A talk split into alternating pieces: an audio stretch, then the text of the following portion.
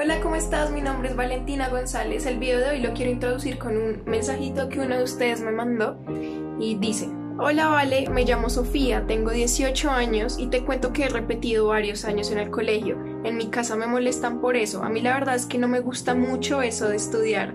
Estoy mamá ya al colegio, por mí no volvería. Mis papás me dicen que tengo que ir a la universidad, pero qué pereza, yo no quiero estudiar más. A mí lo que me gusta es el básquet y dibujar. Y no quiero volver a leer un libro en mi vida. Por mí que las vacaciones nunca se acabaran. ¿Qué me aconsejas?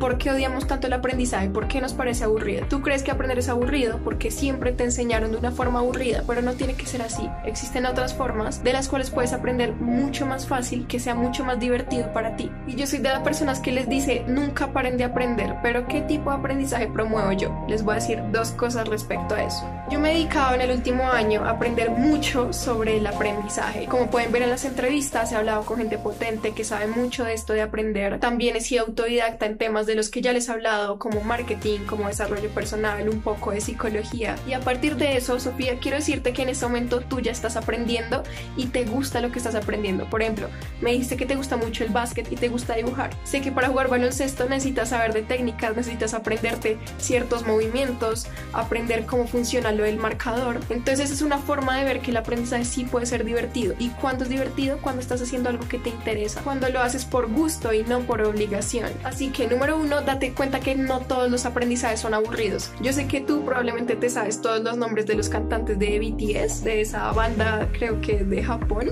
y te sabes los nombres de ellos y ahí que te los aprendiste como tal porque es algo que te gusta y te interesa. Entonces, número uno, para cogerle amor al aprendizaje, aprende algo que te interese, que te guste y que sea importante para ti. Y número dos, aprende con un propósito claro. Por ejemplo, a mí muchas veces me aburre editar cuando son videos demasiado largos, pero lo hago lo hago y aprendo sobre cómo editar. ¿Por qué?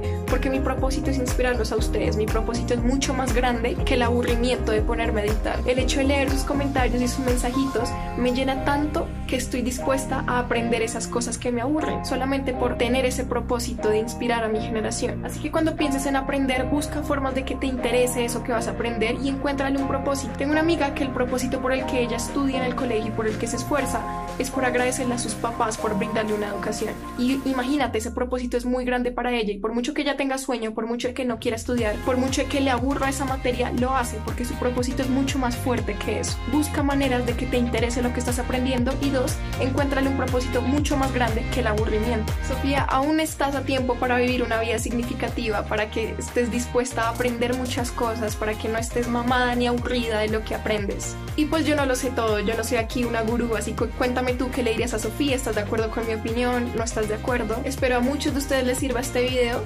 Los quiero un montón. Nos vemos en el próximo.